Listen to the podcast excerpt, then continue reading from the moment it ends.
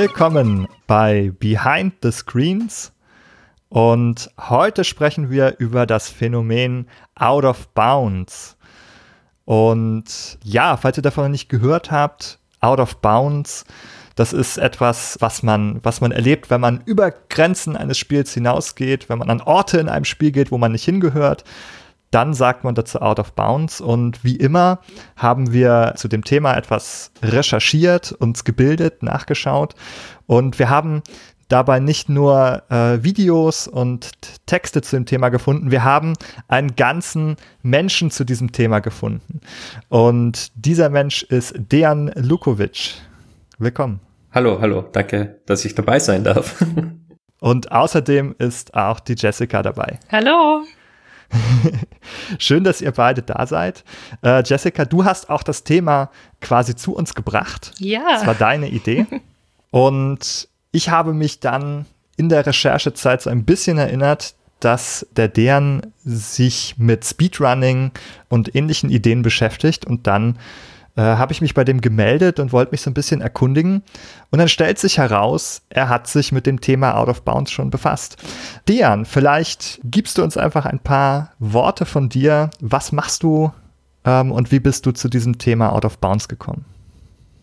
Ja, eben. Äh, mein Name ist eben Dejan Lukovic. Äh, ich studiere hier in Innsbruck und mache gerade mein, äh, meine Doktorarbeit, äh, beziehungsweise ganz am Anfang äh, des Projektes äh, sitze ich gerade und habe eben meine Masterarbeit über Speedrunning geschrieben in den Medienwissenschaften und bin darüber auch dann in diesem Themenbereich Out of Bounds beziehungsweise allgemeiner gesagt die an in diesen Bereich der in die Grenzbereiche des Spieles gekommen, sagen wir es mal so.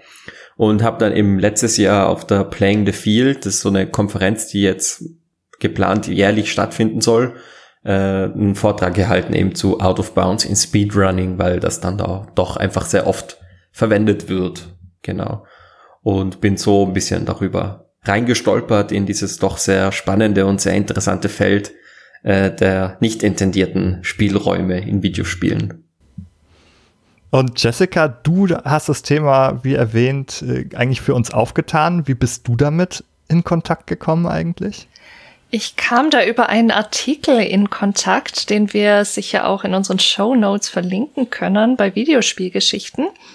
Da ging es eigentlich um eine Gothic 2 Demo und darum, dass es da eine Möglichkeit gab, über einen Glitch out of bounds zu kommen. Und dieser Artikel hat mir total gut gefallen. Ich glaube, da kommen wir nachher auch noch mal ein bisschen genauer drauf zu sprechen, um was, um was es da drin ging. Und natürlich war mir das Thema Out of Bounds davor schon bekannt, dass es das gibt. Und ich hatte auch mal den ein oder anderen Glitch erlebt. Aber ich hatte mich nie so intensiv damit beschäftigt. Und eben dadurch kam ich dann auf die Idee, hey, was wäre denn, geh doch mal schauen, was es eigentlich alles inzwischen dazu gibt. Und da bin ich auf viele interessante YouTube-Videos gestoßen, die mir gut gefallen haben. Und dann dachte ich mir, Mensch, da ist ja eine richtige Faszination also löst sie bei mir aus und es offenbar auch bei denen dahinter, die sich intensiv damit beschäftigen und diese Out-of-Bounds-Erfahrungen auch wirklich bewusst herstellen wollen. Und da dachte ich mir, das ist doch für uns als Psychologen ganz spannend, das Thema, da mal hinzuschauen, was ist es denn, was uns daran so fasziniert und was, was gibt's denn da alles? Genau, wir wollen heute herausfinden, also worüber wir eigentlich sprechen, wie wir das so zu tun pflegen, wollen wir das Thema Out of Bounds ein bisschen durchschmecken und unsere Erfahrungen miteinander teilen. Und dann wollen wir im nächsten Schritt auch versuchen, das so zu erklären. Dafür haben wir glücklicherweise den, den Dejan dabei, der uns auch aus, aus den Game Studies darüber berichten kann, wie der Forschungsstand aussieht und was es für Konzepte gibt, die damit in Zusammenhang stehen. Ein paar psychologische Theorien haben wir dann auch mitgebracht. Und bevor wir aber so weit nach vorne galoppieren, bleiben wir einfach mal bei den persönlichen Erfahrungen, die wir damit gemacht haben. Zum Beispiel, also meine, also eine Erfahrung, die mir einfällt, ist, ich bin in einem alten Turok-Spiel, das war Turok Rage Wars. Äh, das war so ein sehr multiplayer-orientiertes Turok-Spiel auf dem Nintendo 64. das habe ich früher mit Freunden gemeinsam so im Multiplayer gespielt. Da war man so im Splitscreen, vier Personen und hatte einfach nur so, so quasi so Kampfarenen, wo man sich gegenseitig bekämpft hat. So, soweit normal. Und äh, es hat natürlich auch so ein bisschen verschiedene Ebenen. Man kann mal hier irgendwo hochklettern, man kann irgendwo hinspringen. Und irgendwann sprang ich auf eine Kiste. Plötzlich befand ich mich aber in dieser Kiste. Das Spiel hatte nicht vorgesehen, dass man in eine Kiste kommen sollte, aber ich war irgendwie so ungünstig auf die Kante dieser Kiste gesprungen, dass ich also an, an einen Ort gekommen war, der nicht für mich vorgesehen war. Der war jetzt zwar irgendwie, ist es noch innerhalb der Spielarena gewesen, aber eigentlich in einen so durch eine große, durch einen großen Block abgegrenzten Bereich, wo man eigentlich nicht rein kann. Und das besonders Gemeine an diesem Erlebnis war auch noch, man konnte dann aus dieser Kiste herausschießen, aber Leute konnten nicht in die Kiste hineinschießen. super. Und das war dann ein, zwei Runden super lustig, bis es rauskam. Und dann musste die Kiste verboten werden. Ach, die und wussten das gar nicht. Erst nicht. Erst war es ja so ein Zufall und dann hat mich natürlich auch nichts gesagt dann hieß es nein und irgendwann mal so, ah, er ist schon wieder in der Kiste, komm raus aus der Kiste und Kistencheat und, und so weiter und so weiter. Für so ein Multiplayer-Spiel war das natürlich nicht so gut, dass man da so einen Glitch hatte, wo man sich also zu den eigenen Gunsten, also so sehr zu eigenen Gunsten verstecken konnte. Das ist äh, eine Erfahrung, die, die ich gemacht habe. Jessica, hast du, hast du auch solche Erfahrungen gemacht? Ich selber habe tatsächlich gar nicht so viele Out-of-Bounds-Erfahrungen, an die ich mich erinnern könnte. Also mir ist es sicher auch irgendwann mal passiert, dass ich dann irgendwo stecken blieb oder irgendwas in die Richtung passiert ist, aber nie, dass ich auf die Idee gekommen wäre, da dann wirklich unterwegs zu sein und irgendwie die Landschaft zu erkunden. Aber ich, also mein neuestes Out-of-Bounds-Phänomen war vor wenigen Tagen in The Floor is Jelly. Übrigens sehr empfehlenswerter kleiner Plattformer, der auch in dem Bundle for Racial Justice and Equality enthalten ist. Also wer das besitzt, gerne mal reinschauen. Da ist es mir dummerweise passiert, dass ich durch einen Glitch irgendwie in dieser Jelly-Wand gelandet bin und da nicht mehr rauskam, was nicht so wirklich erbaulich war. Aber ich habe im Internet super viele tolle Videos gefunden und eins muss ich unbedingt teilen, weil ich es einfach so fantastisch fand und ich mich als Psychologin und ich komme ja aus der analytischen Richtung einfach so drüber gefreut habe. Das war nämlich in Skyrim, da gibt's die Quest uh, The Mind of Madness, die habe ich auch gespielt, aber ich bin nie auf die Idee gekommen, da out of bounds zu gehen. Und da ist es so, dass man in so einer extra Map ist, die dann den Mind von Pelagius, also diesem Charakter, ähm, darstellt. Und in diese, in diese Map kann man eben out of bounds gehen, wenn man die Collision ausschaltet. Und da, wenn man eine Weile rumläuft, findet man eine wirklich random, einfach in der Landschaft rumstehende Tür. Es ist kein Haus dran und nichts, einfach nur diese Tür. Und da steht dann quasi drauf Mind of a Madman und den kann man dann eben betreten, also Enter the Mind of a Madman. Und das ist natürlich für mich als Psychologin super spannend und als psychotherapeutisch Arbeitende, was einen da wohl erwarten könnte. Und man landet dann tatsächlich in einem Haus, das aber nicht eingerichtet ist. Und wenn man aus diesem Haus rausläuft, sieht man, dass das ein Miniaturhaus auf einem gigantischen Tisch ist, der in einem riesigen Raum steht. Da kann man, also das fand ich schon mal was super Interessantes. Und wenn man wieder in das Haus reingeht, gibt's noch eine andere Tür, durch die man dann in einen langen Gang gerät. Ich hatte da so ein bisschen Kaninchenbau-Assoziationen und dann landet man in so einer Art Höhle, ähm, die völlig zerstückelt und desorganisiert ist und nicht fertiggestellt. Da schweben dann irgendwelche stückeligen Assets rum, irgendwelche Brückenteile vielleicht oder sowas. Und es ist auf jeden Fall ein völlig unzusammenhängendes Worldbuilding, das man da hat. Und ich, mich hat das total begeistert, weil ich mir dachte, wenn ich den Mind of a Madman malen müsste, dann würde ich, glaube ich, auch sowas malen. Also irgendwas, was eben total desorganisiert und fragmentiert ist, was irgendwie äh, quasi out of scale bezüglich allem ist. Es passt ja auch wieder mit diesem Miniaturhaus auf diesem riesen Tisch. Und das fand ich irgendwie, da ist so Grandiosität und Minderwertigkeit drin, manische Erhöhung, nihilistische Verkleinerung. Ja, ich fange jetzt an, ein bisschen, bisschen klischeehaft rumzuspinnen, aber das waren tatsächlich Gedanken, die mir kamen und ich fand das einfach fand das so fantastisch, was da, was einen da erwartet. Keiner weiß, was es damit eigentlich auf sich hatte, ob das mal eine Quest werden sollte, die irgendwie nie fertiggestellt wurde oder was es ist. Und ich glaube, gerade das ist ja auch das Spannende. Aber das war so eins der Phänomene, die ich einfach so faszinierend fand, dass ich auch unbedingt noch mehr Videos anschauen wollte. Mhm. Ja, ich finde es auch sehr spannend, dass das so, also Dinge, die du eigentlich gar nicht sehen kannst oder auch nicht sehen können sollst, teilweise dann doch so aufwendige Strukturen noch haben, so, so viele designte Elemente haben, dass man eben dann auf die Idee kommt, okay, vielleicht war das mal irgendwann gedacht für mich und ist dann auf der Strecke geblieben, weil man sich natürlich fragt, warum ist hier so viel? Es kann ja regelrecht manchmal mysteriös erscheinen, warum noch so viel irgendwie zu sehen ist von etwas, wovon die Entwicklerinnen, Entwickler ja ausgehen müssen, dass ich, dass ich es eben nicht mehr sehe.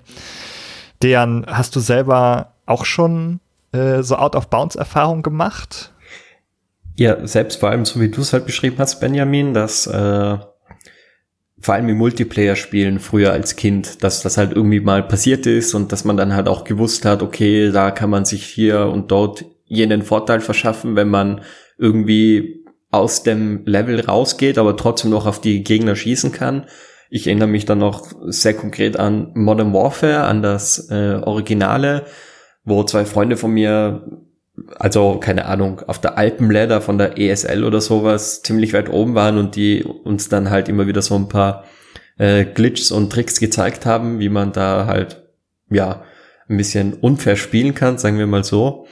Und ansonsten, wenn dieser Artikel davor von Spielzeichen genannt wurde, der sich ja mit Gothic beschäftigt, äh, weiß ich noch, dass in Gothic 2, glaube ich, war das, sollte man ja irgendwann mal wieder in das alte Tal von Gothic 1 rein können. Und da stehen halt irgendwelche Orks davor und da muss man ewig lang leveln, bis man die besiegen kann.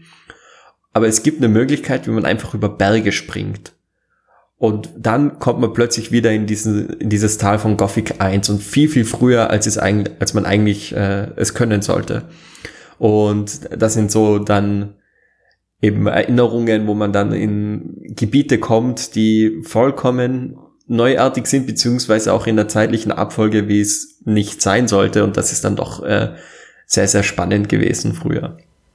Mhm. Dieses über Berge springen und an Orte kommen, das kenne ich auch noch sehr aus den Elder Scrolls Spielen. Also ich glaube schon aus Oblivion, äh, aber auch aus Skyrim, sodass zumindest, ich weiß gar nicht, das müsst ihr mir sagen, ob das ein allgemeingültiger Begriff ist, aber bei uns heißt es tatsächlich, wenn man sich so Wände hochschummelt so ein bisschen und so, so, so Berge, die so ein bisschen eigentlich zu schräg sind, wenn man sich da so hochschummelt, dann heißt es bei uns Skyrimming.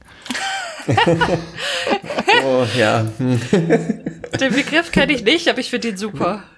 Ja, weil man eben so ein bisschen zu faul ist, vielleicht so diese, diese dafür gedachten, geschlängelten Wege so einen Berg hoch zu nehmen. Und bei Spielen wie Oblivion und Skyrim konnte man sich eben auch so richtig steile Hügel einfach so ein bisschen schräge hochmogeln. Oh, Wenn man yes. da geschickt, geschickt gesprungen ist, konnte man sich auf jeden noch, äh, noch so spitzen Berg irgendwie hochmogeln. Oder mit dem Pferd. ja, und wenn ich jetzt heute zum Beispiel mal so eine Runde Call of Duty Warzone spiele, da gibt es auch manchmal so äh, Anhöhen, die eigentlich nicht so richtig gut dazu gedacht sind, dass man da hochkommt. Und das ist für mich dann, wenn ich da diese, diese Schrägen einfach so hochhüpfe, dann ist das für mich Skyrimming. Fantastisch. das habe ich auch viel gemacht. Äh, sag mal jetzt, muss ich aber doch mal wissen, du musst mal bitte, wenn du jetzt wirklich aus Modern Warfare, ähm, das spiele ich tatsächlich manchmal noch, da jetzt einen richtig guten Glitch kennst auf einer Multiplayer-Map, dann musst du den mir jetzt erzählen. Oh Gott, äh, ich weiß, es ist so lange her, es gibt doch irgend so eine Map, also, naja, es ist schwer zu beschreiben. Äh. Was ist auf der Map? Da ist ein, da steht irgendwo ein Haus ziemlich in der Mitte und äh, man kann irgendwie auf ein Vordach oder sowas. Aber wenn man dann irgendwie aus einem Fenster geht, kann man durch gezieltes Trick Jumping, so haben sie es damals genannt, irgendwie auf einen anderen Vordach landen und von dem wiederum auf ein anderes Dach springen und dann ist man wirklich ganz oben auf dem Haus, wo man eigentlich nicht sein sollte, wo man bis auf äh, der Hubschrauber oder sowas auch einen niemand treffen kann. Und dann bist du halt da oben und ballerst halt einfach alle Leute ab. So habe ich es zumindest in Erinnerung. Aber ich weiß ja. leider nicht mehr, wie die Map heißt, aber ja. Wurde das dann verboten im E-Sport? Also durfte man dahin oder war das, äh, war das tatsächlich, also wurde das geduldet, äh, wenn es ohne also äußere Cheats irgendwie möglich war, nur durch Geschick dahin zu kommen?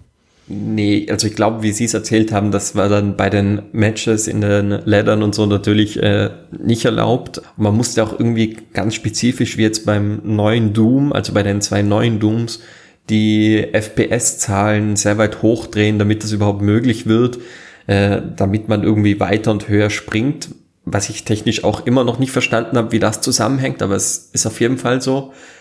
Ja, also es ist auch, man braucht ein gutes äh, Quäntchen äh, technischen Wissens, um das überhaupt durchziehen zu können. Sehr spannend. Vielleicht hilft es uns jetzt, wo wir so ein paar Beispiele schon hatten, wenn du uns jetzt ein bisschen an deiner Forschungsperspektive teilhaben lässt, wie würde man jetzt eigentlich diese Bereiche definieren? Also den, den sozusagen Bereich in den Bounds und out of Bounds, wie spricht man darüber?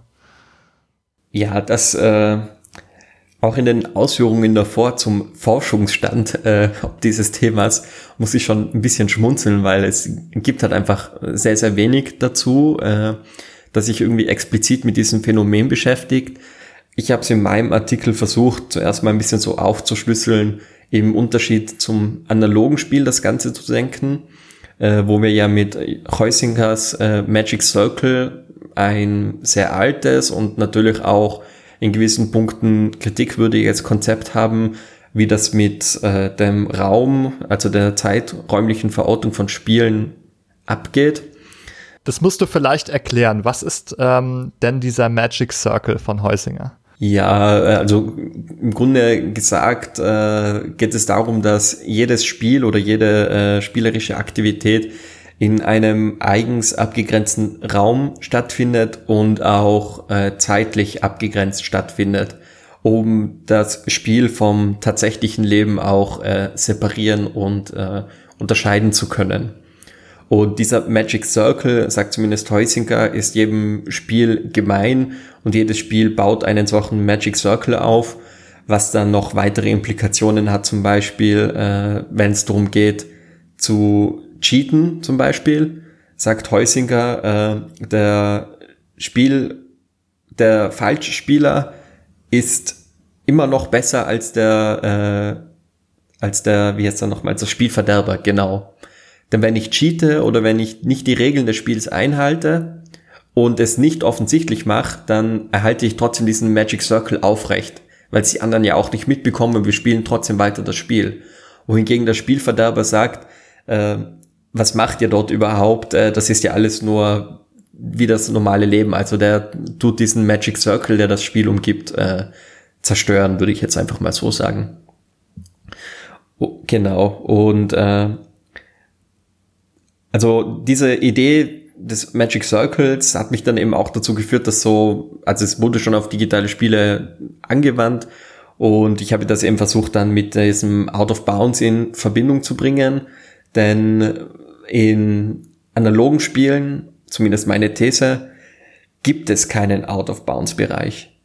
Wenn ich Fußball spiele und außerhalb dieser weißen Kreidelinien äh, stehe, dann kann ich dort nichts mehr machen. Dann ist der Ball nicht mehr im Spielfeld und insofern alles, was ich dort mit dem Ball tue, zählt nicht mehr zum Spiel. Währenddessen es bei digitalen Spielen, wie wir es ja gerade gehört haben, sehr wohl noch möglich ist, obwohl ich nicht mehr im intendierten Spielbereich bin, Aktionen zu setzen, die so von den Entwicklern äh, grundlegend intendiert waren.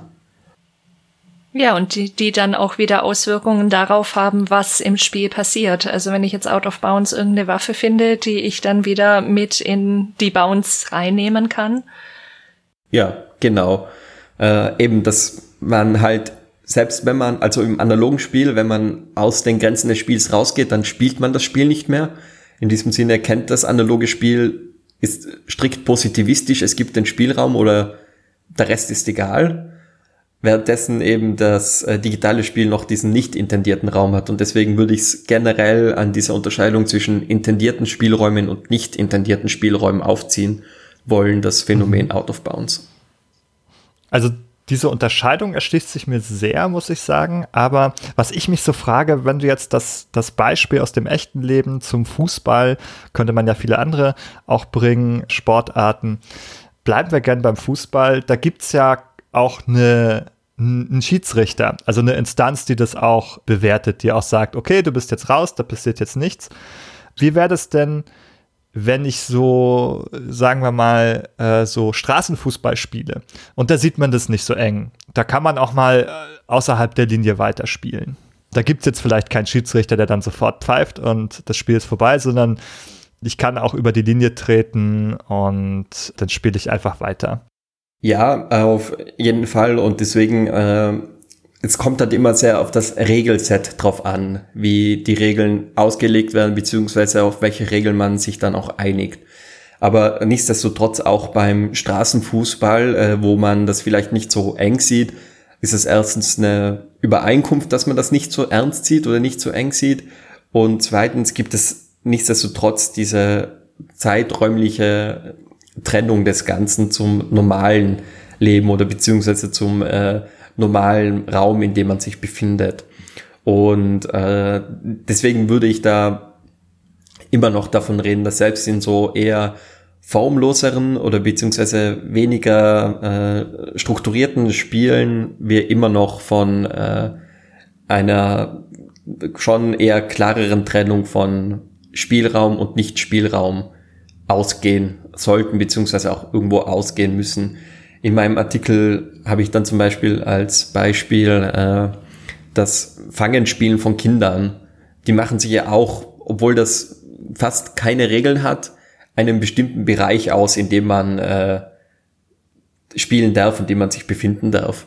Da kann man natürlich ein bisschen auch darüber hinaustreten, aber es ist am Ende des Tages sehr kodifiziert und es gibt selbst mit diesem, wie soll man sagen, mit diesem Spielraum tatsächlichen, äh, wie weit man rausgehen darf, immer noch irgendwo klar definierte Grenzen, wo es dann alles nicht mehr, äh, wo die Regeln dann einfach nicht mehr greifen. Mhm, also man kann nicht einfach, wenn man Fang spielt, so die Wohnungstür aufschließen, sich in seinem Zimmer verstecken, dann spielt man nicht mehr mit. Genau. ja, okay, doch, doch, das, ähm, das ergibt Sinn für mich. Also das sozusagen auch die Regeln, selbst wenn sie ein bisschen fuzzy sind, also nicht so ganz eindeutig sind, ein bisschen Spielraum haben, dass es trotzdem sie gibt oder zumindest eine, so eine grobe Einigung irgendwie, Übereinkunft darüber gibt. Ja, okay. Was ist jetzt im Spiel anders? Warum? Also meine erste Gedanke war ja, es gibt jetzt keinen Schiedsrichter, der einen davon abhält, out of bounds zu gehen. Aber wie, wie würdest du den, den Unterschied da beschreiben? Hm, ja, also ich, äh, ja, wie soll man sagen? Ich äh, billige der Maschine beziehungsweise dem Code äh, sehr, sehr viel äh, eigene Agency zu, denn wie du richtig sagst, es gibt keinen, Spiel, äh, keinen Schiedsrichter oder keine Schiedsrichterin im digitalen Spiel, die darauf achtet. Aber die Entwickler und Entwicklerinnen versuchen ja im Code beziehungsweise die Maschine, wenn sie den Code ausführt, uns vor gewissen Aktionen äh, zu hindern wir können ja nicht einfach durch die äh, Collision Detection durchgehen. Äh, zum Beispiel, wenn wir bei Skyrim versuchen, durch einen Berg zu gehen, dann lässt uns das Spiel das einfach nicht äh, durchgehen. Deswegen ist quasi die Maschine meines Erachtens nach der Schiedsrichter, der da zwischen Spielerinnen und den Regeln des Spieles äh, vermittelt.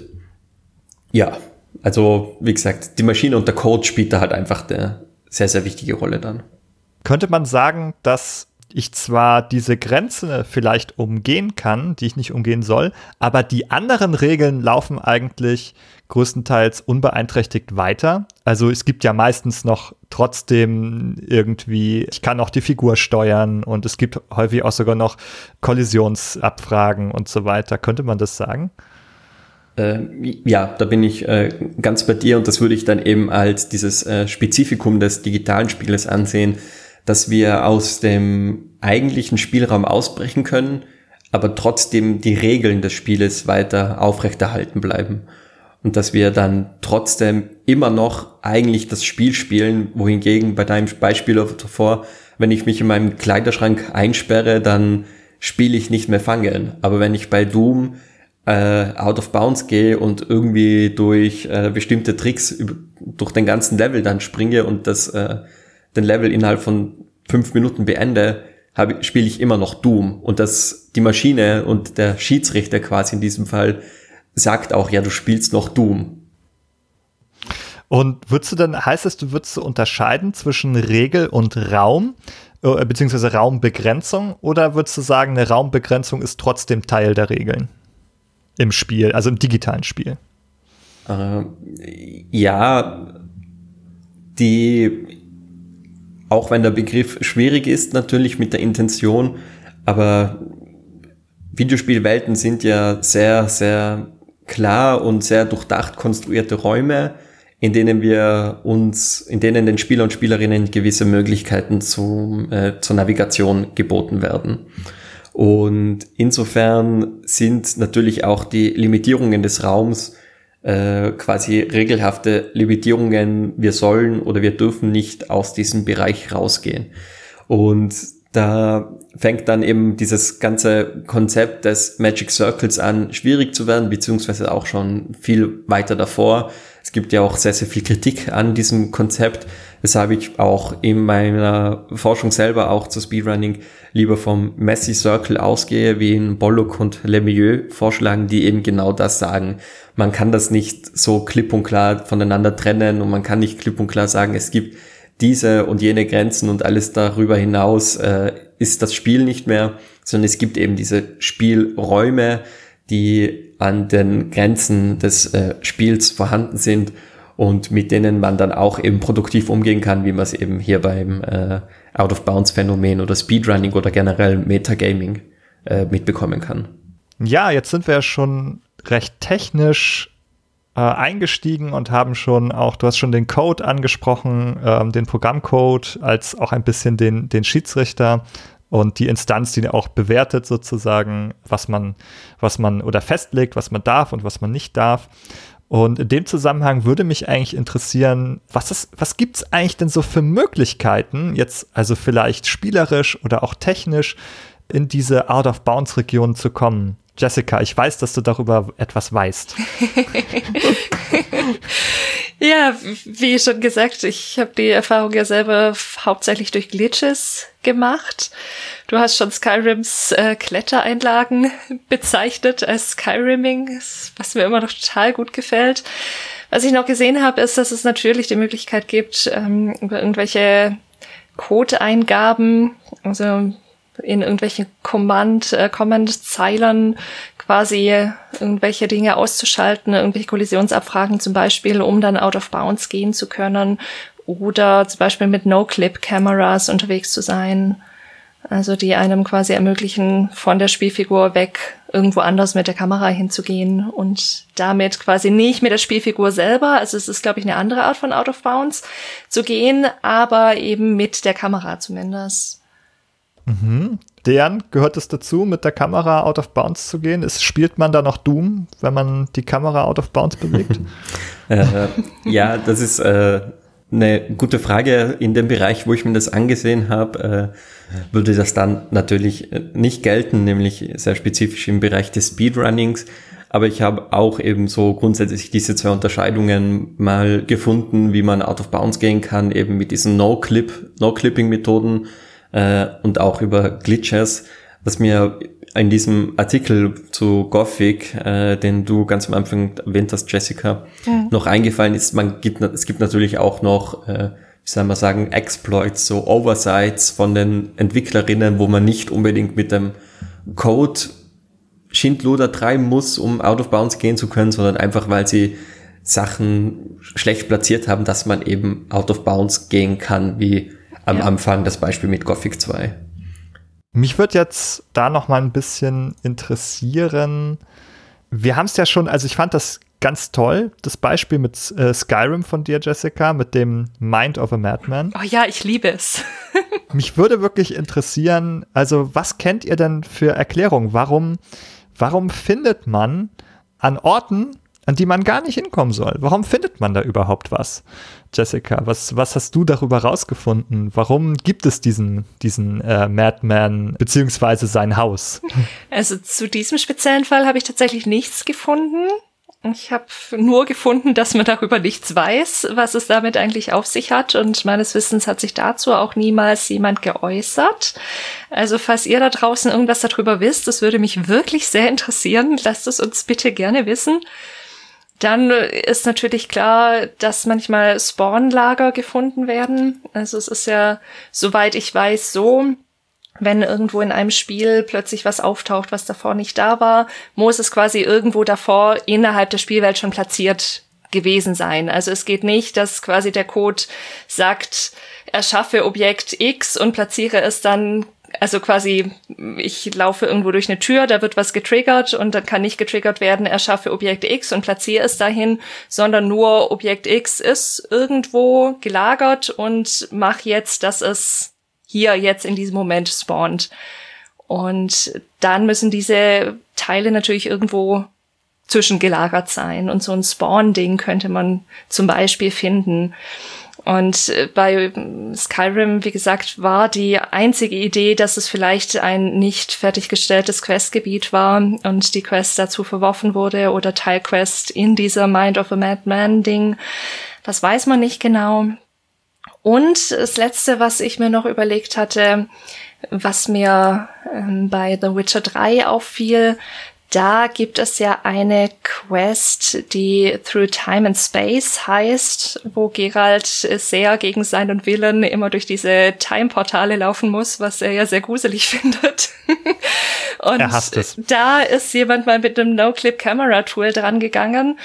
Ähm, es ist ja auch eine extra Map, in der er sich dann äh, da befindet in der Zeit. Und ist da ein bisschen mit dieser Kamera durch die Gegend äh, gegangen und hat da in den schneebedeckten Bergen ziemlich weit hinten, die eigentlich nur als Deko dienen sollen, dass diese Welt eben irgendwie nach was aussieht, ein eingeschneites Dorf gefunden. Und in diesem, dieses Dorf hatte offenbar auch einen Leuchtturm. Und man konnte in diese Häuser reinzoomen, da lagen Skelette rum, Kisten und so weiter. Und natürlich fragt man sich, warum sind diese äh, Skelette in diesen Häusern drin, die garantiert eigentlich unter normalen Umständen niemals von irgendjemand gefunden werden würden. Und das, äh, da gehen natürlich äh, dann Gedankenspiele los. Was könnte, also Gibt's da eine Geschichte hinter diesem Ort, die sich jemand überlegt hat? Oder ist es einfach nur so, dieses Haus gibt's in dieser Konstellation mit diesen Skeletten drin und so weiter, irgendwie als quasi Blueprint und der wurde da einfach nur reingesetzt? Obwohl es immer noch komisch ist, weil du, soweit ich das in Erinnerung habe, an keiner Stelle, wenn du nicht out of bounds gehst, die Möglichkeit hast, dieses Dorf da im aller, aller, allerletzten JWD-Winkel ähm, dieser Spielwelt überhaupt jemals zu sehen. Also ich habe keine Ahnung. Deko ja als Punkt, um deine Frage noch zu beantworten, aber warum so weit draußen? Ich habe überhaupt keine Ahnung. Ich würde gerade einmal einhaken zu diesen Spawn-Lagern, die du benannt hast. Ich weiß gar nicht, ob das ob die technisch eigentlich noch so aktuell sind, Dejan, weißt du was darüber? Ist das noch State of the Art, so die Figuren irgendwie außerhalb der Map vorzulagern und dann einfach nur an eine neue Position zu verschieben?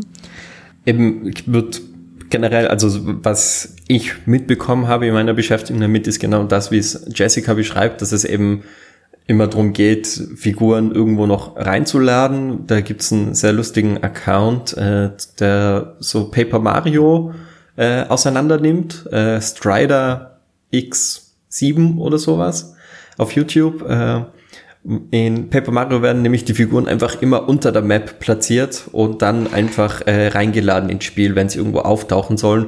Und wenn man dann out of bounds geht, dann sieht man halt unter der Map die ganzen Figuren und Items irgendwie rumliegen, äh, was immer sehr amüsant ist.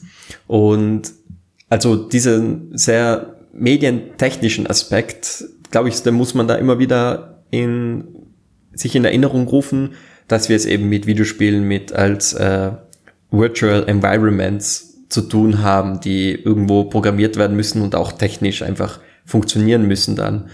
Was aber auch sehr oft passiert, was ja auch dieser Boundary Break, was diese Videoserie auf YouTube immer sehr gut zeigt, dass es ja auch einfach nur Easter Eggs manchmal sind, die irgendwo platziert werden, ja. die dann irgendwelche Leute durch Zufälle äh, finden. Und das ist dann, finde ich, auch immer sehr spannend, wenn äh, man meint, man ist jetzt irgendwo, was nie irgendjemand äh, sich denken hätte können, dass man dorthin kommt. Und auf einmal ist da irgendwie was von den Entwicklern platziert, so als quasi cool, dass du diesen Platz gefunden hast. Und das macht es auch nochmal irgendwo magischer dann irgendwo.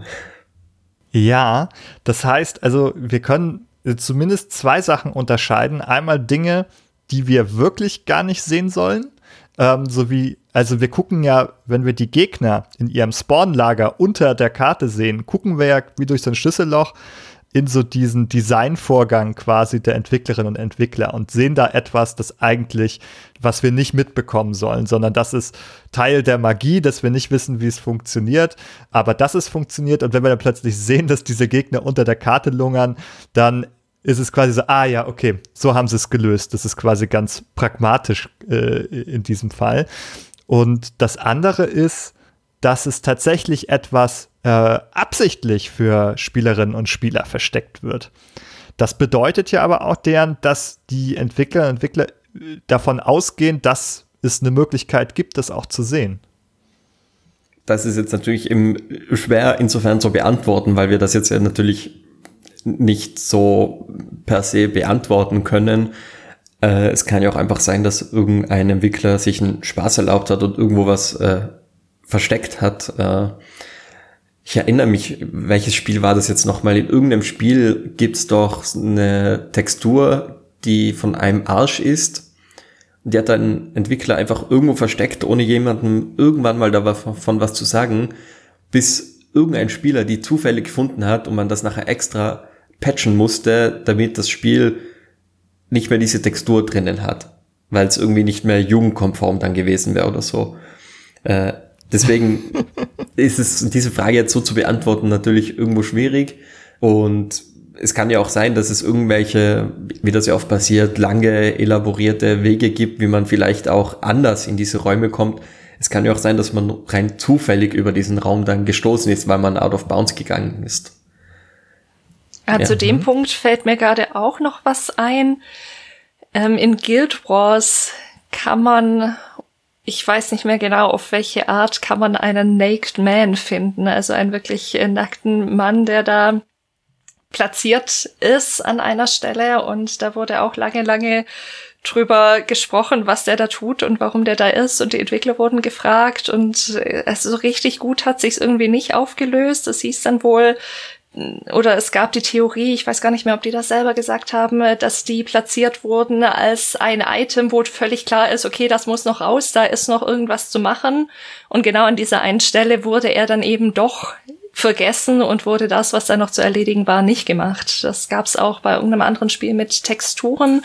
Da weiß ich aber gerade nicht mehr, welches Spiel das war. Da waren manche Stellen nicht texturiert und hatten sie wohl eine als Default-Textur, ich bin äh, schlecht darin, äh, Maps zu texturieren oder irgendwas platziert und da wurde eben auch so ein untexturiertes Stück gefunden und das sollte eben als ähm, Ansporn für die für diejenigen, die am Texturieren sind, äh, sein, möglichst alles zu texturieren. Aber da ist eben noch was rausgegangen.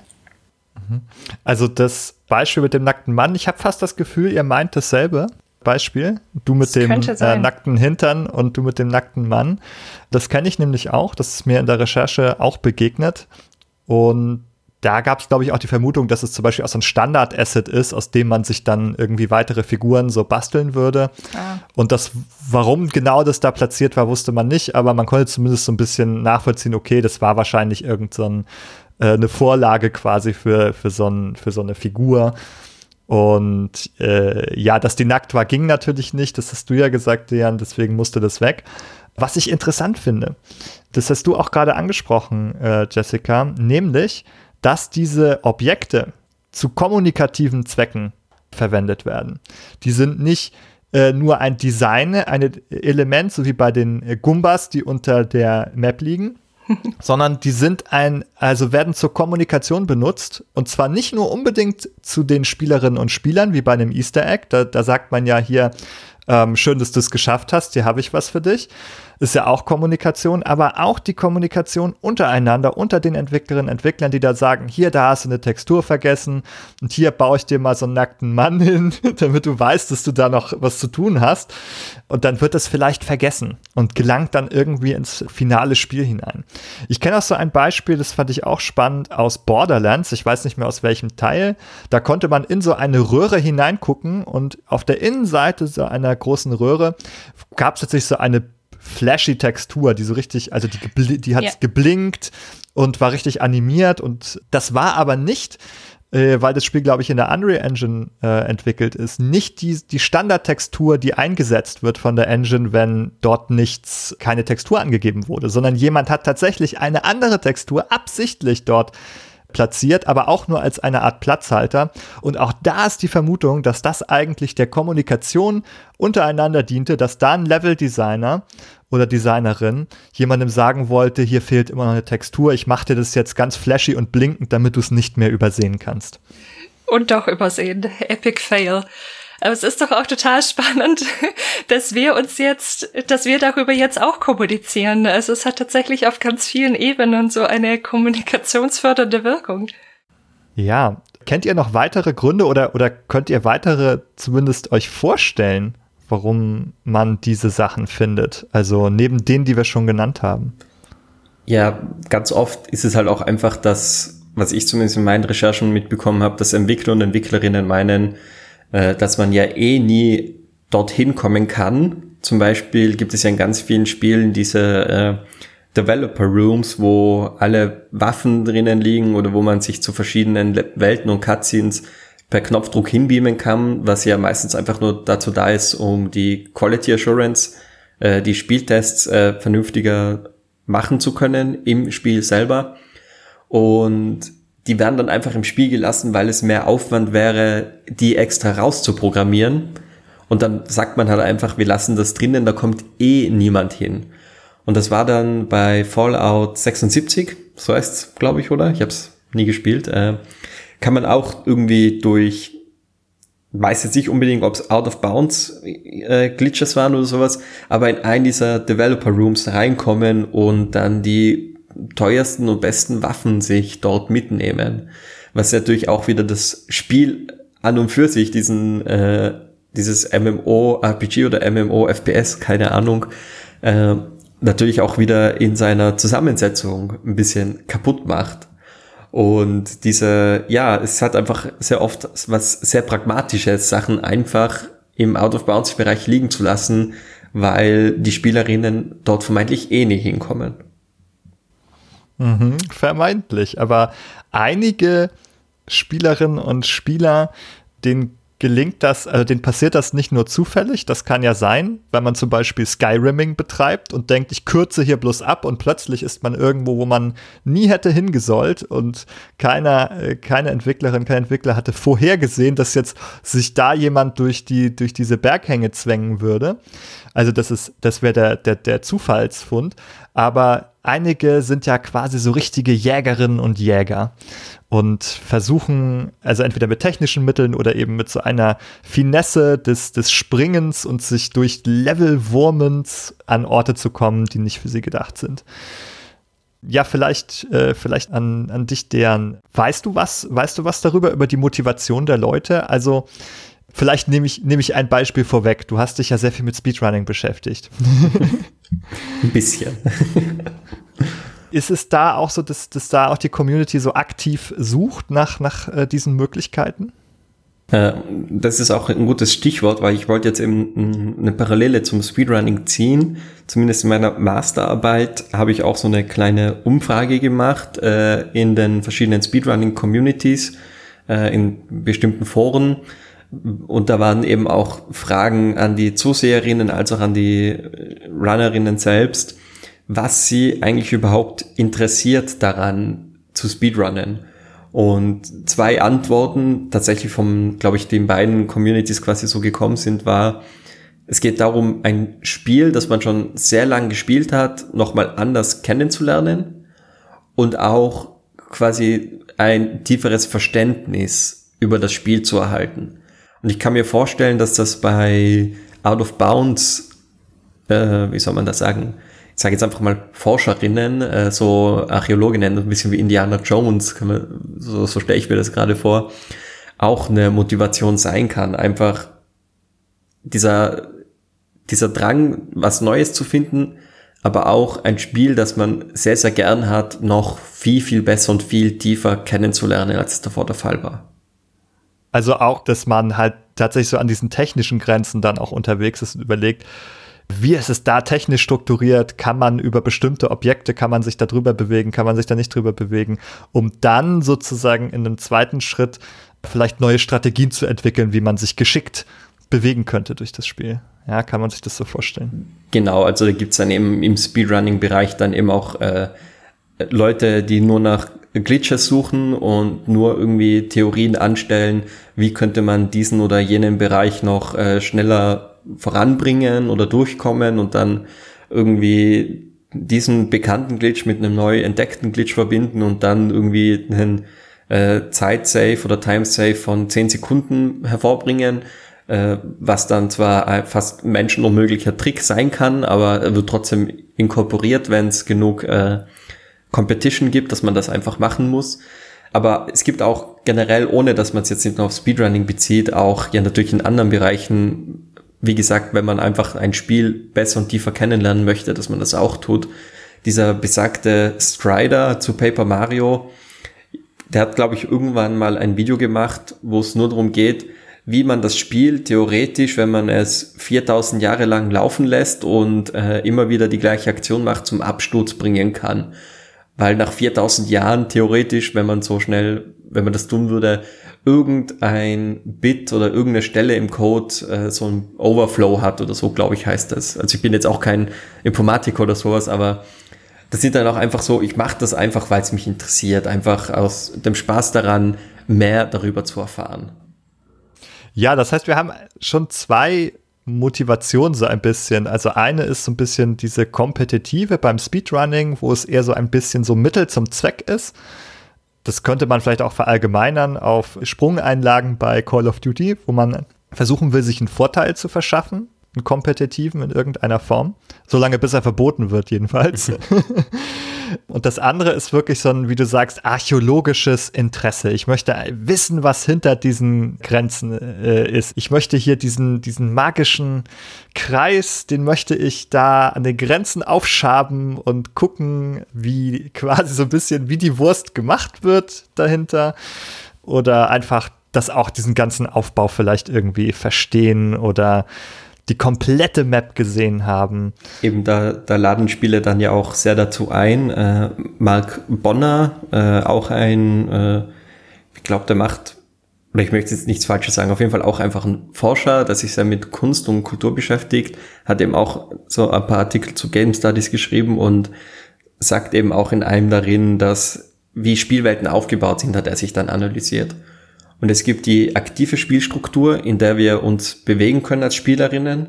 Und es gibt die passive Spielstruktur, die eben immer im Hintergrund irgendwo steht und die wir als Spielerinnen ja immer wieder sehen sollen, weil sie auch auf diesen äh, soll einfach oder Entwicklerinnen ja uns zeigen wollen, es gibt ein über das Spiel, eine über das Spiel hinaus bestehende Welt, um auch diesen Realismuseffekt ein bisschen weiter zu verstärken und zu vergrößern. Und natürlich ist dann auch irgendwo so die Frage, was ist eigentlich hinter dieser aktiven Spielstruktur dann? Und dann kommt man halt meistens auch in diese passive Spielstruktur dann. Jessica, wie ist es bei dir? Was, was für Motivationen, was für Motivation fallen, fallen dir ein? Ähm, was glaubst du, was, was Leute antreibt? Äh, vielleicht auch schon mit, der, äh, mit dem psychologischen Blick. Ich glaube, ihr habt schon ganz wichtige Punkte gerade zusammengetragen, die mir auch so als erstes eingefallen sind. Mm, ich fand noch ein, ein Beispiel ganz spannend. Da habe ich ein Video gesehen über God of War 3 in der Demo. Da ist es wohl so, dass man an die letzte Tür, bevor die Demo zu Ende ist, dran springen kann und daran hochspringen, indem man äh, da über eine gewisse äh, wenn man es gut anstellt, hinklippen kann und sich da hochziehen kann und dann verändert sich irgendwie das Lighting und man kann dann wieder runterklettern, runterspringen und wenn man dann durch diese Tür durchgeht, kommt man in eine komplett andere Area, als wenn man diese Aktion nicht gemacht hätte. Und bei der ist es wohl so, dass man an super vielen Stellen durch den Boden klippen kann, was dazu führte, dass bisher offenbar noch niemand es geschafft hat, diesen kompletten Raum zu durchschreiten. Also es ist tatsächlich ein Stück Spielwelt, von dem wohl außer denen, die sie gebaut haben, aus welchen Gründen auch immer, oder ob das, das der Code irgendwie selber machen kann, ich habe keine Ahnung. Also irgendwas ist da auf jeden Fall, was äh, von Spielerseite her einfach noch niemand komplett gesehen hat. Und ich glaube, da ist, es schließt natürlich an das an, was ihr auch schon gesammelt habt, so ein ganz großes Interesse, so im Sinne von to boldly go where no man has gone before, ähm, was zu entdecken, was einfach noch niemand gesehen hat. Und vielleicht auch mit dem, ich bin dann der Erste, der das geschafft hat. Das ist natürlich auch ein super fantastisches Gefühl, man kann es jetzt, und das meine ich jetzt wirklich nicht pathologisch, im Sinne von der Grandiosität auch sehen, als ich bin da einzigartig, weil ich es als erster geschafft habe und ich kann das den anderen präsentieren. Das ist ja auch ein bisschen was Prestigemäßiges. Aber ich glaube, das kann auch wirklich einfach nur dieses Gefühl für sich selber sein. Also ich erinnere mich da an meine, dachte ich damals, zumindest für einen kurzen Moment, erste Out-of-Bounds-Erfahrung. Da war ich elf und habe Dungeon Siege gespielt. Und da gibt es eine, einen Teil Map im Sumpf. Und ich habe es irgendwie geschafft, mich da drin grandios zu verlaufen. Und da gibt es eine Stelle, ähm, es ist dann quasi wieder auf dem Festland, also auf so einer kleinen Insel im Sumpf.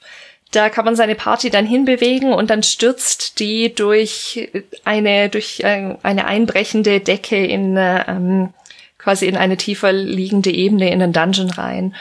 Und in dem Moment, es war damals ein schlechter Computer, hat das auch so ein bisschen äh, geruckelt und ich habe das nicht so wirklich gut gesehen und dachte, es sei ein Glitch.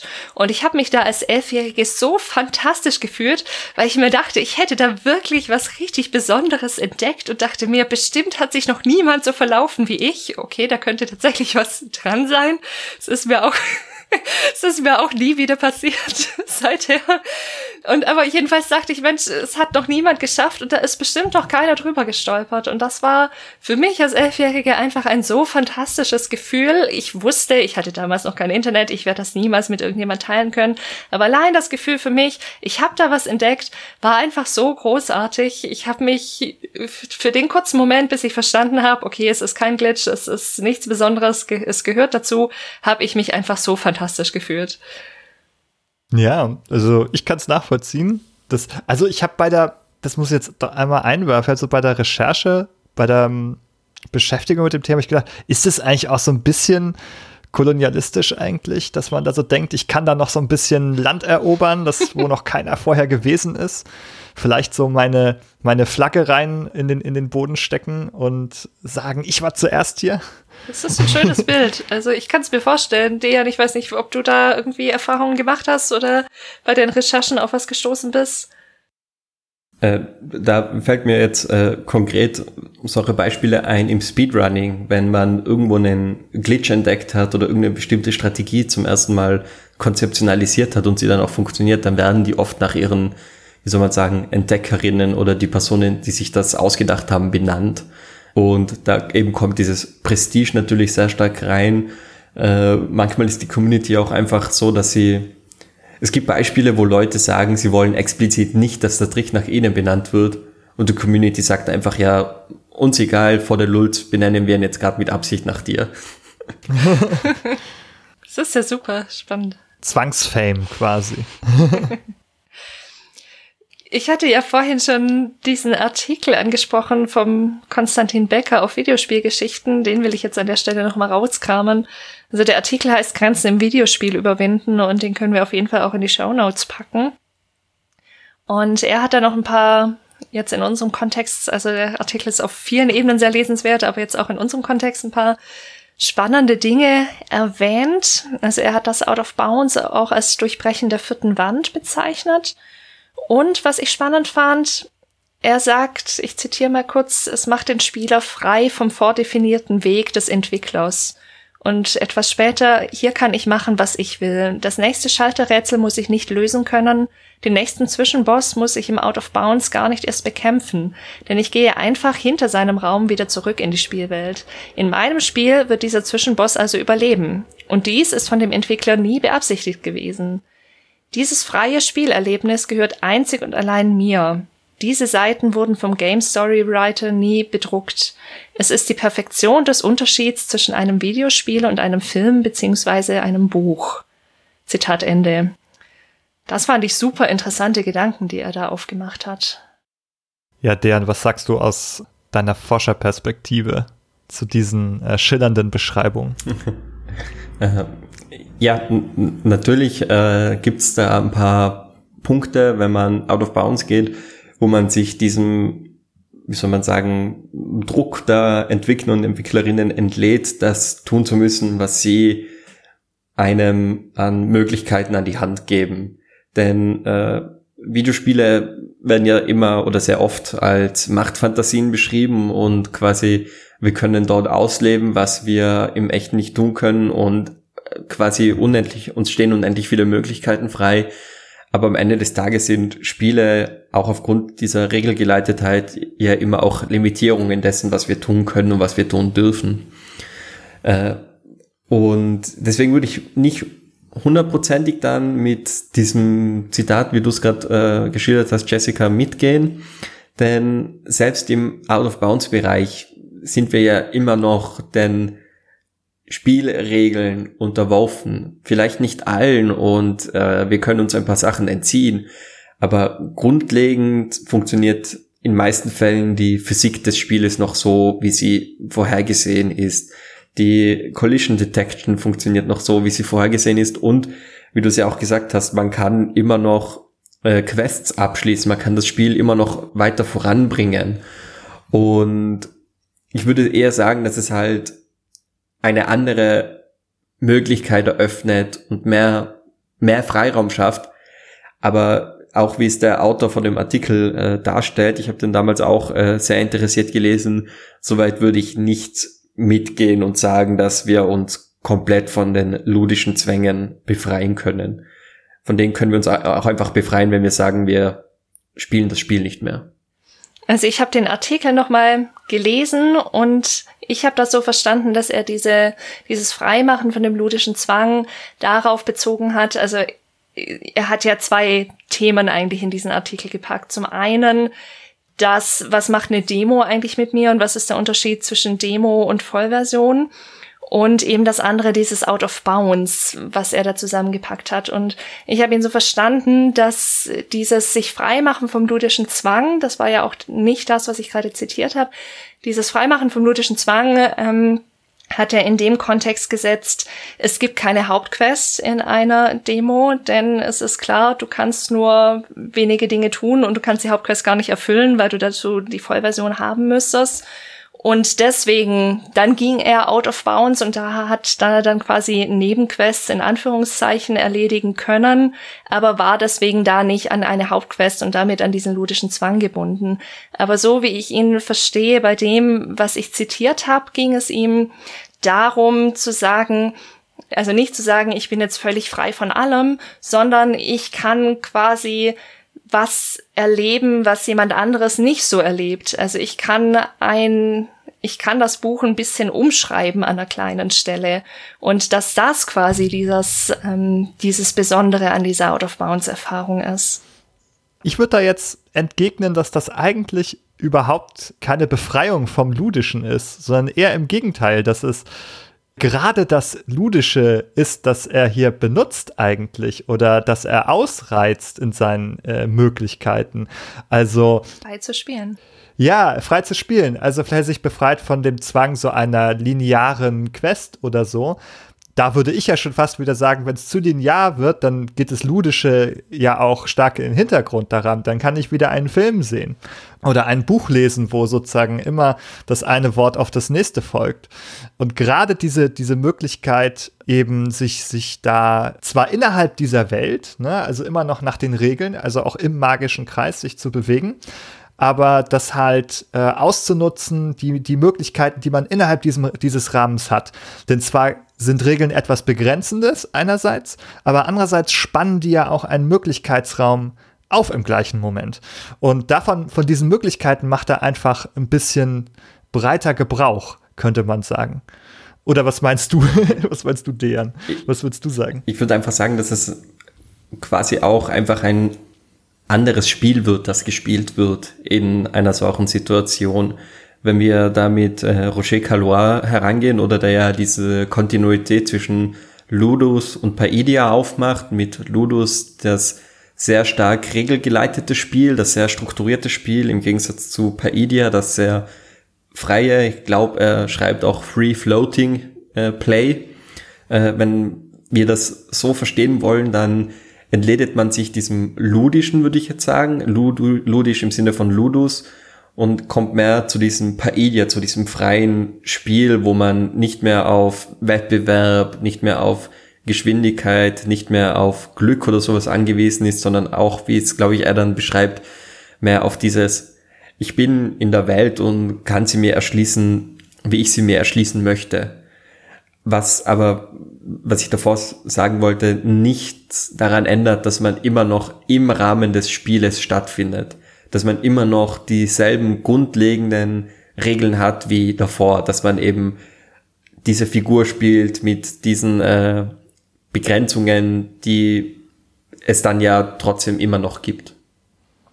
Eine Schwierigkeit habe ich auch noch mit dem Zitat, das du ge gebracht hast, Jessica, nämlich, dass er auch schreibt, so, dass da die vierte Wand durchbrochen wird.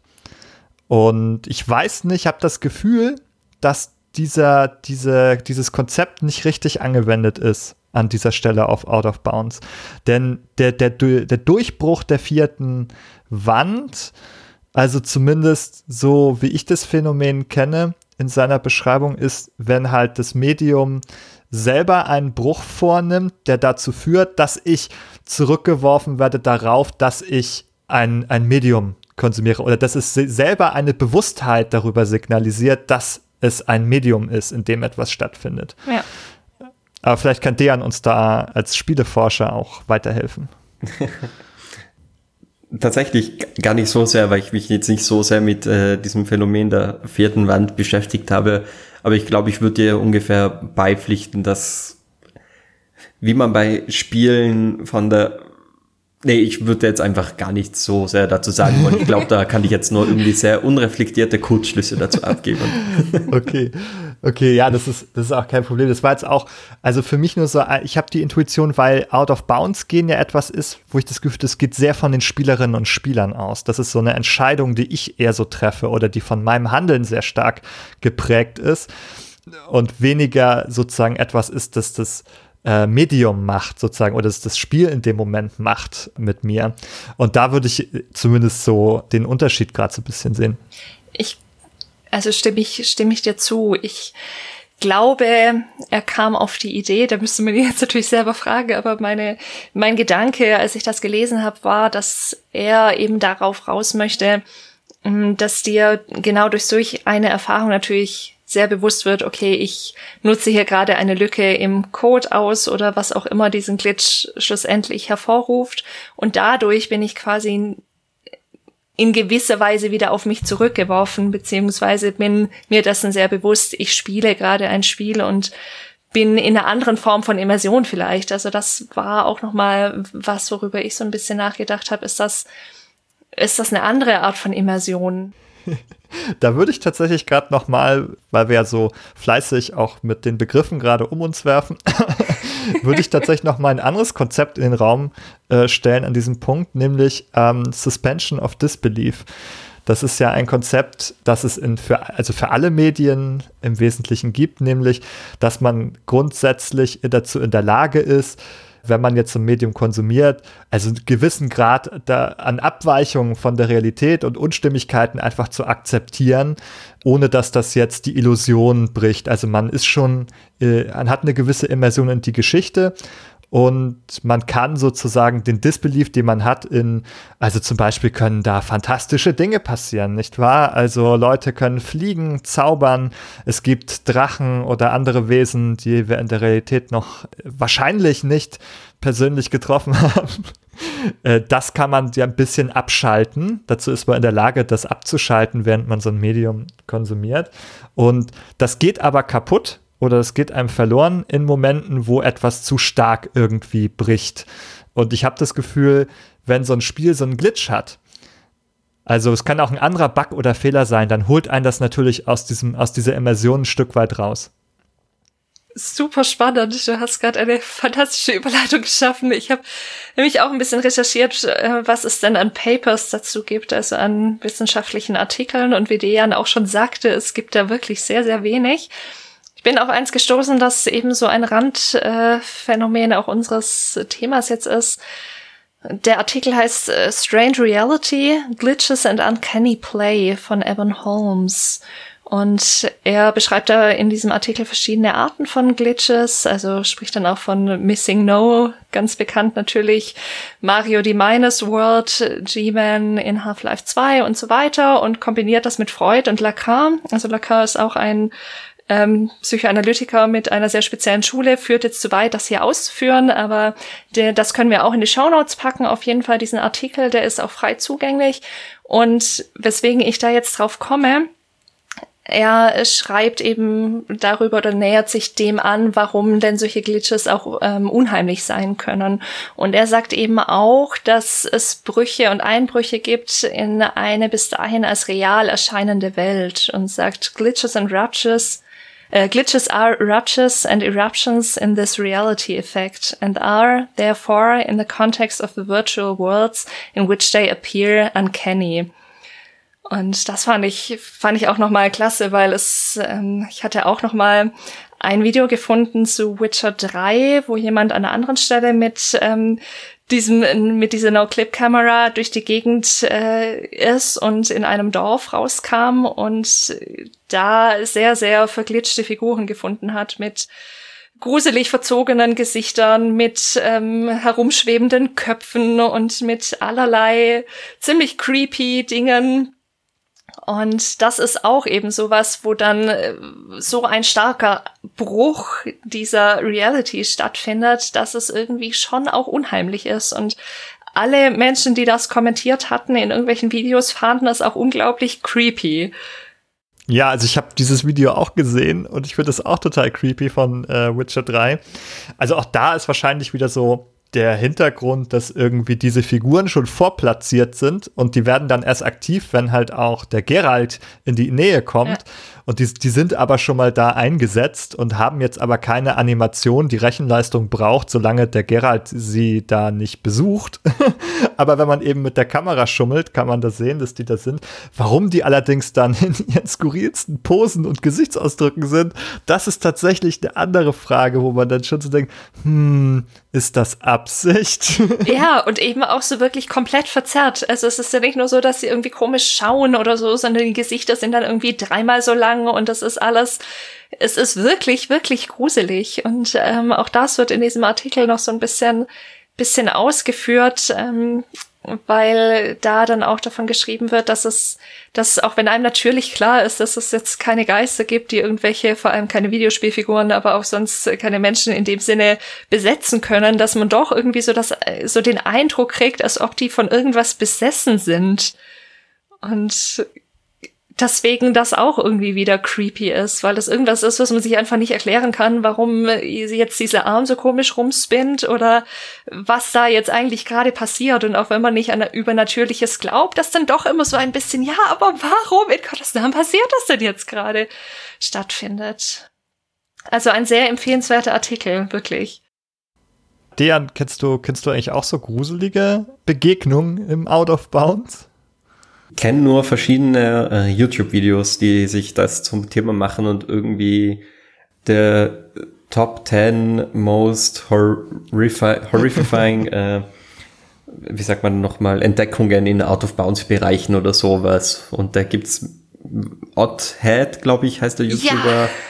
Genau, da gibt's ja mehrere solcher Videos, äh, die ja eben schon sehr unterhaltsam zum Anschauen sind. Und ich glaube, was ihr auch davor gesagt habt, was da auch einfach mit reinspielt, ist, dass wir Videospiele eben sehr als äh, konstruiert wahrnehmen und meinen, da gibt es immer und überall eine bestimmte Intention, warum was wie platziert wird. Und wenn dann etwas daherkommt, das so komplett aus diesem Rahmen rausfällt, dann schafft das eine sehr, sehr starke Irritation. Aber das wäre jetzt so meine laienhafte Analyse des Ganzen als äh, Nicht-Psychologe. Ja, also ich habe auch das Gefühl, also wirklich in diesem Sinne von Suspension of Disbelief, dass es halt auch so eine Entzauberung in dem Moment ist von, von dieser Illusion, der, die, die einem ja vorgespielt wird. Und solange die funktioniert, ist es, ist es total toll und man kann dieser Welt glauben. Aber das ist wie in so alten Filmen, wenn du dann plötzlich die Schnüre siehst, an denen die Leute durch den Raum ge äh, geflogen werden. Wenn du dann plötzlich merkst, ah ja, hm, stimmt, das ist ja nur ein Film gerade, das ist ja gar nicht echt, da wird ja jemand nur an, an Schnüren getragen dann hat man so ein bisschen so, geht diese Naivität, mit der man vielleicht vorher rangegangen ist, so einem verloren und man ist dann quasi aus dem Paradies rausgeworfen und hat jetzt so äh, die Erkenntnis, dass das, dass das Ganze eben doch gar nicht echt und real war. Es ist ja auch spannend, dass, ähm, weil das, so wie du es beschreibst, ist es ja auch eine ziemliche Enttäuschung im wahrsten Sinne des Wortes, die da stattfindet. Und dass die aber trotzdem bewusst aufgesucht wird. Also ich habe jetzt, ich habe für mich tatsächlich auch gemerkt, jetzt wo ich mich mehr, mehr mit diesem Phänomen beschäftigt habe, ich bin jetzt nicht der Mensch, der die Geduld hat, an irgendeiner Felskante oder irgendwas eine Viertelstunde rumzuprobieren, ob ich da irgendwie hochklippen kann. Das, das werde ich sicher nicht tun. Aber ich habe mich schon dabei ertappt, dass ich bei manchen Spielen dann doch mal irgendwie eher versuche, ob ich da irgendwie hinkomme und ob ich da irgendwie drüber komme. Und auch auf der Suche nach solchen Erfahrungen. Und das fände ich total spannend, weil ich sehr genau weiß und natürlich auch schon in dem Moment, in dem ich intendiere, das zu tun, bin ich ja auch schon in gewisser Weise mir dessen noch bewusster als sonst, dass das irgendwie eine sehr konstruierte Welt ist, in der ich mich da befinde. Aber es scheint ja doch irgendwie einen, einen Reiz zu haben, sich genau damit auch auseinanderzusetzen. Ja, ich würde fast sagen, man spielt wieder ein bisschen ein anderes Spiel in dem Augenblick. Ja. Man spielt jetzt wieder äh, so ein Spiel, wie, wie schaffe ich das, wie kann ich das hier umgehen. Also es ist ja auch ein spielerischer Umgang dennoch trotzdem mit dem, was passiert. Also auch so ein, ein Schummeln zum Beispiel, wie du es auch vorhin sagtest, äh, deren eigentlich, wer schummelt, ist, ist eigentlich im Spiel immer noch viel mehr dabei und involviert, als die Person, die sagt, oh, das ist ja nur ein blödes Spiel. Das ist ja, also einerseits ist es eine Anerkennung dieser Regeln natürlich weiterhin, aber man spielt auch jetzt ein bisschen ein neues Game. Und das, das Spiel lautet, wie kann ich hier ähm, möglichst geschickt etwas umgehen.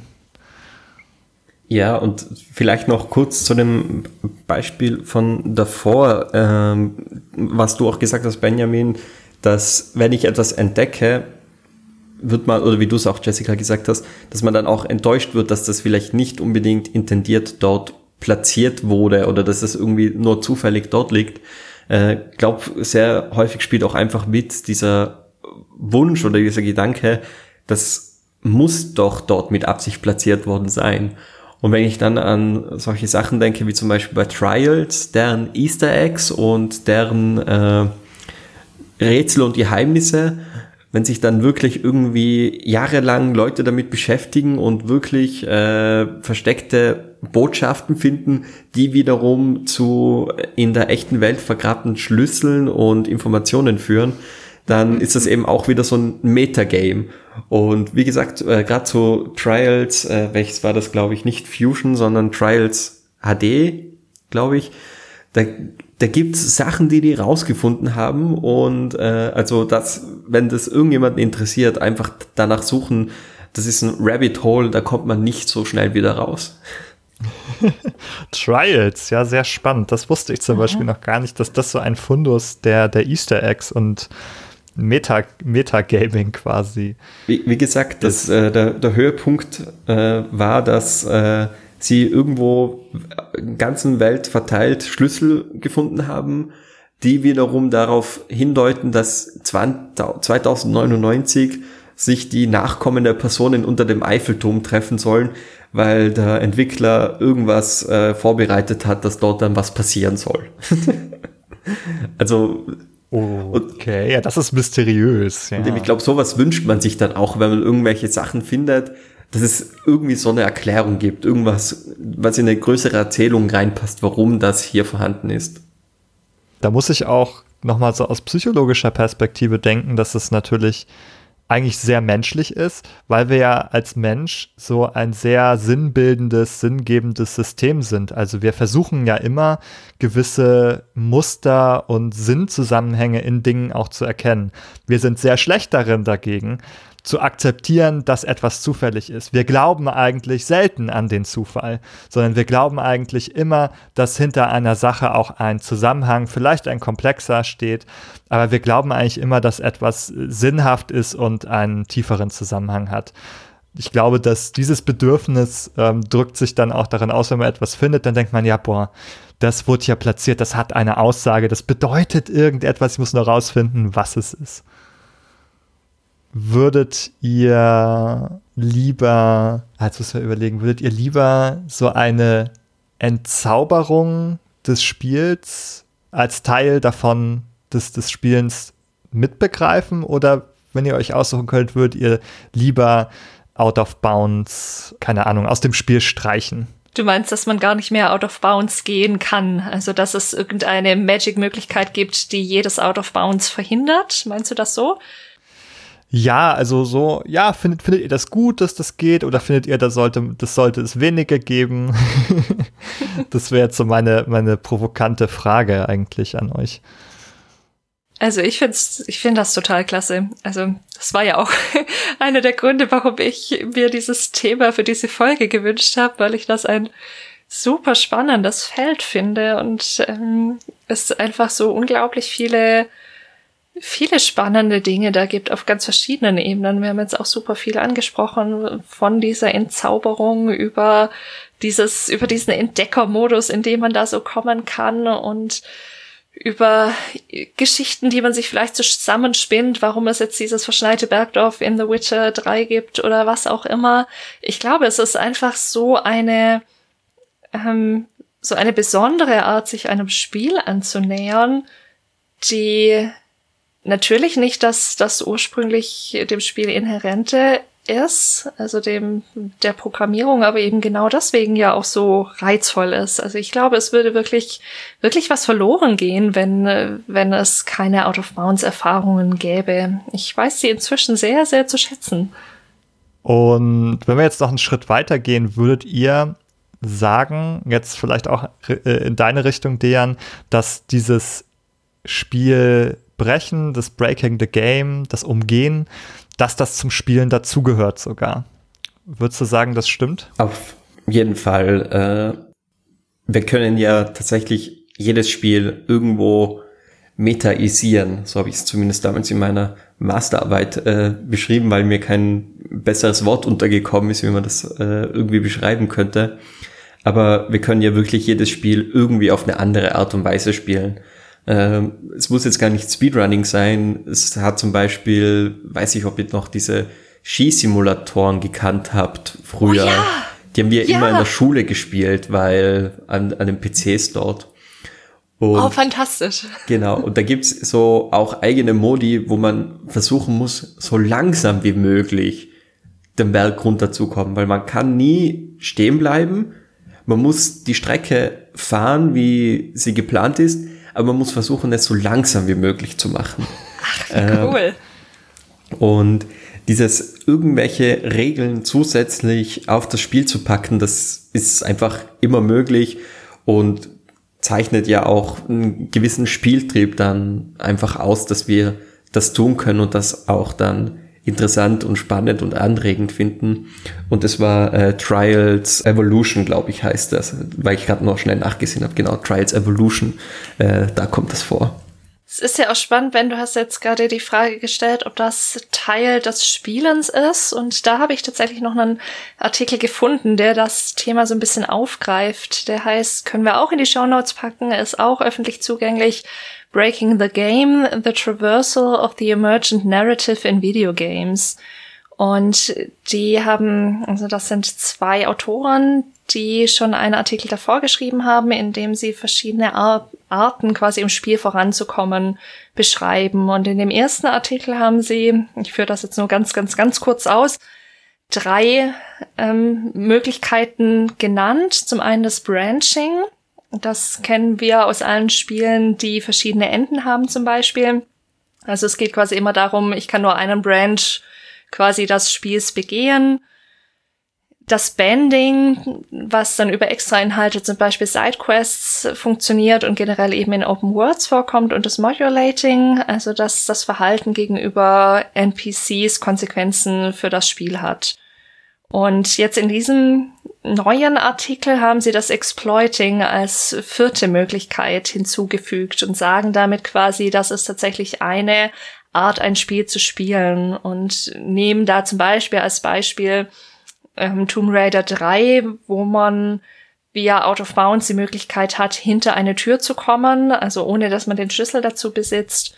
Und dann zum Beispiel passiert, dass die Gegner nicht angreifen, weil die offenbar quasi auf inactive gesetzt sind und erst wenn man einen Träger betätigt, wenn man durch diese Tür wahrscheinlich durchgeht oder diesen Schlüssel steckt oder wo auch immer es dann genau im Code drin ist, ähm, werden die auf Active gesetzt. Und wenn man das eben nicht tut und über Out of Bounds äh, in diesen Raum reinkommt, greifen die nicht an.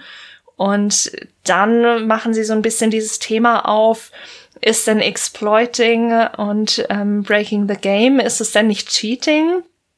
Und äh, bauen das dann quasi so ein bisschen aus und sagen schlussendlich, nein, es ist nicht dasselbe, weil Cheats gewollt in das System eingebaut sind und Exploiting eben durch Glitches passiert, zum Beispiel, die nicht gewollt sind und dass deswegen eben als Teil des Spiels gesehen werden kann. Also finde ich auch ein lesenswerter und auch nicht langer Artikel. Ja, so wird auch meistens äh, im Speedrunning in den einzelnen Communities gehandhabt, dass, äh, dass es nicht als Cheat gesehen wird, weil man äh, eine nicht Entwickler intendierte Veränderung des Codes herbeiführt, wenn man einen Glitch vollzieht. Und das Exakt. ist dann Teil des Spiels und deswegen äh, ist das in Ordnung, wenn man das in einer Glitch-Kategorie eines Speedruns dann tatsächlich auch macht. Wo ich nicht unbedingt mitgehen würde, wäre zu sagen, das als Exploit zu bezeichnen, äh, weil es macht dann diese Unterscheidung zwischen Bug, Cheat, Glitch, Exploit ein bisschen schwieriger. Also ich hätte immer so konzeptioniert ja, gehabt, dass ein Exploit die Ausnutzung von Spielmechaniken ist, die auch vielleicht nicht von den Entwicklerinnen intendiert war, aber nichts am Code des Spieles verändert.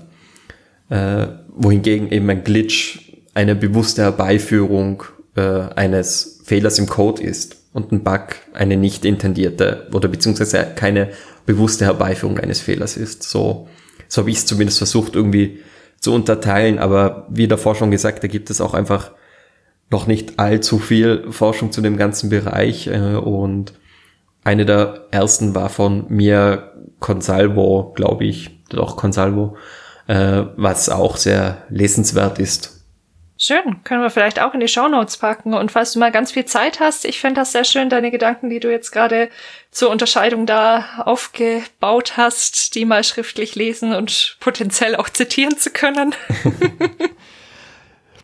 ich würde sagen, also ich bin bei der Recherche auch auf solche Begrifflichkeiten gestoßen. Und das, was du gerade genannt hast, also der Unterschied zwischen dem Exploit und dem vielleicht Glitch oder so, ist vielleicht den Begriffen. Das eine ist sozusagen Gaming the System. Also ich nutze die Regeln des Systems einfach geschickt zu meinem Vorteil aus. Mhm. Ich, ich, beu, ich beuge die Regeln nicht, sondern ich weiß, ich bin nur clever. Ich weiß nur, also wie beim zum Beispiel Blackjack. Wenn man Karten zählen kann und das alles im Kopf schnell behalten kann, dann ist man sozusagen, nutzt man, exploitet man einfach nur die Regeln von Blackjack, weil man sehr, sehr clever ist. andere können das vielleicht nicht. Man exploitet das System. Das ist eigentlich auch nicht so intendiert sozusagen, aber es ist äh, trotzdem im Grunde noch äh, im Bereich des, des Regelmöglichen. Demgegenüber wäre jetzt halt mit gezinkten Karten zu spielen oder mit Ka äh, Karten aus dem Ärmeln zu holen. das, da wären wir dann irgendwie beim, beim Cheating oder so. Oder wo man halt sogar mit externen Mitteln schon irgendwie eingreift in, in so ein Spiel.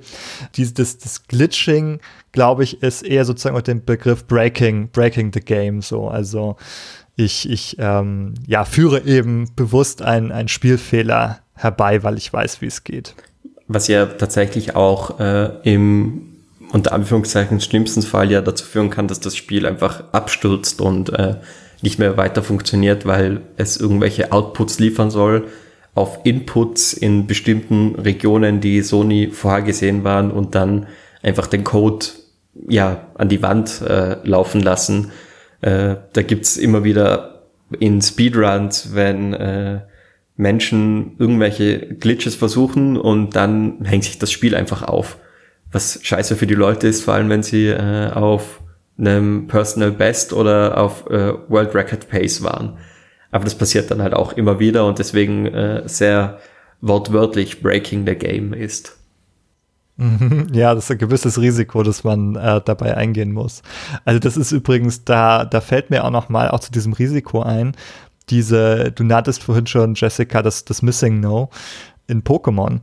Da konnte man ja auch, wenn man so eine bestimmte Abfolge von Tätigkeiten in den Originalspielen Rot und Blau gemacht hat, zu diesem einem Glitch-Pokémon begegnen und wenn man dann aus dem Kampf wieder rausgegangen ist, war das Item an sechster Stelle, hatte dann sich auf mehr als 100 an der Anzahl umgeschaltet. Also das war so ein bisschen ein, ein Glitch, mit dem man sich eben mehr Items erschummeln konnte. Das gab dann halt nur einen Meisterball im Spiel und wenn man den an die sechste Stelle im Inventar gesetzt hat und dem Missing nur begegnete, hatte man quasi dann über 100 Meisterbälle im Ergebnis. Und man hat ein Missing No gefangen.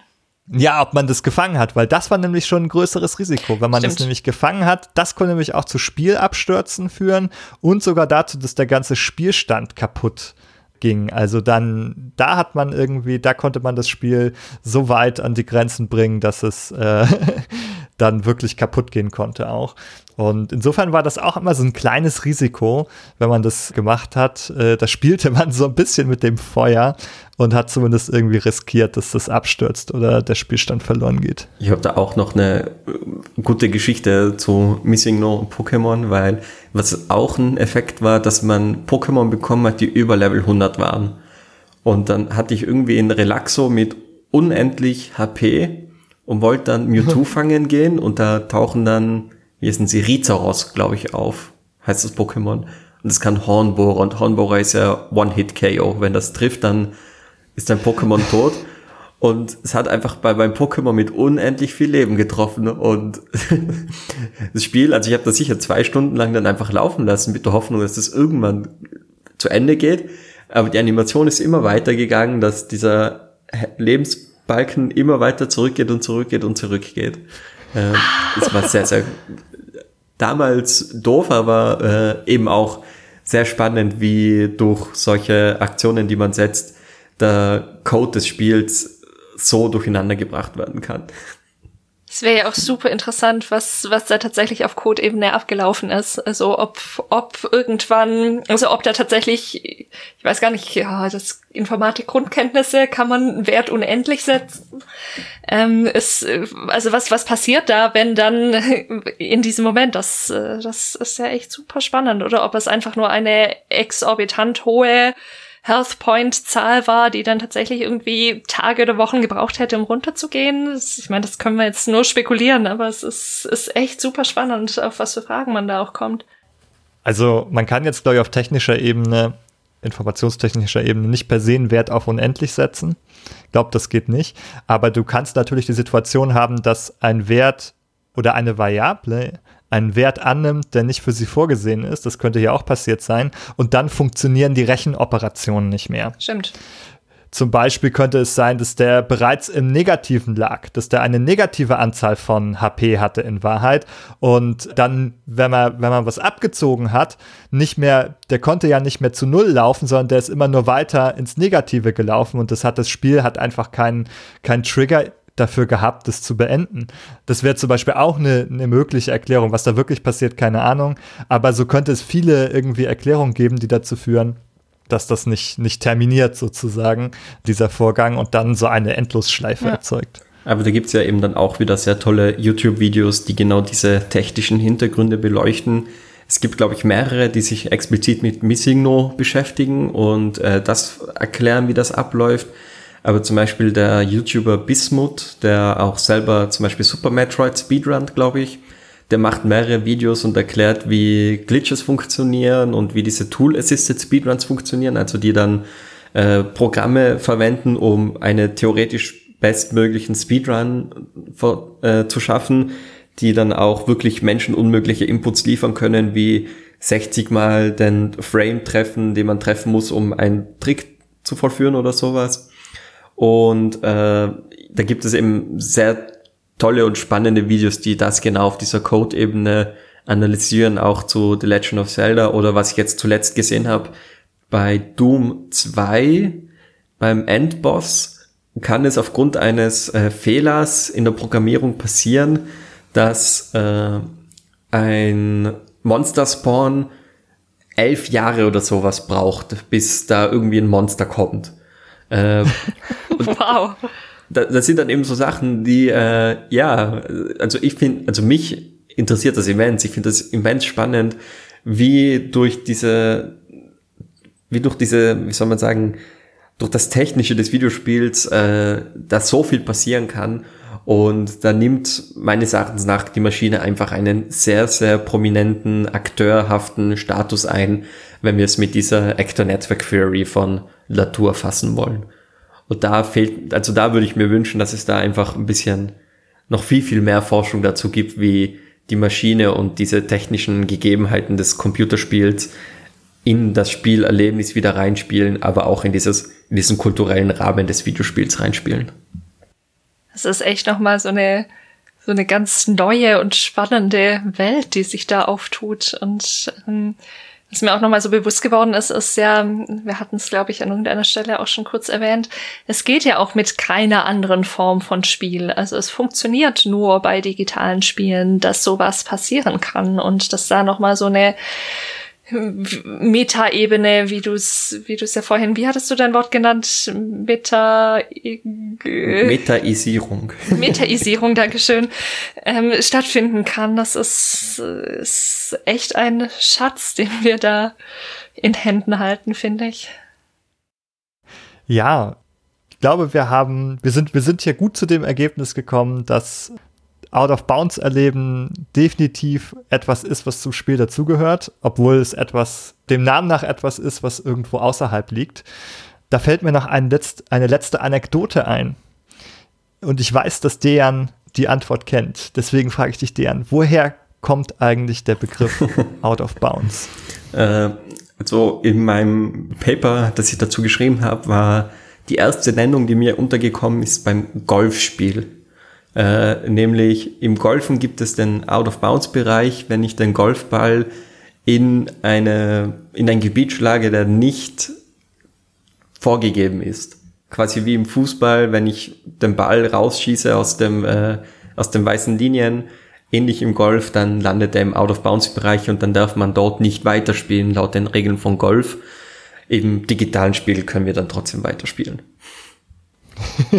ich finde, das ist ein sehr schöner Unterschied vom digitalen Spiel zum Golfspiel. Hier können wir einfach weitermachen, selbst wenn unsere Spielbälle den Raum des Möglichen äh, verlassen haben.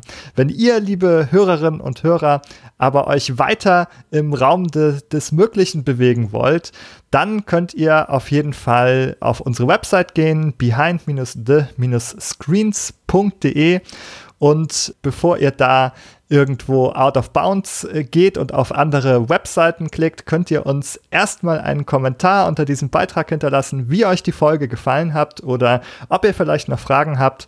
Und eine andere Möglichkeit, nach den Regeln des Spiels zu spielen und uns einen, einen, kleinen, einen kleinen Sieg dabei zu gönnen, wäre es, wenn ihr uns bei iTunes eine äh, sehr positive Bewertung hinterlasst. Äh, lasst auch gerne schriftliches Feedback da, aber die Sternebewertungen helfen uns auf jeden Fall bei iTunes sichtbar zu werden eines Tages mit eurer Hilfe.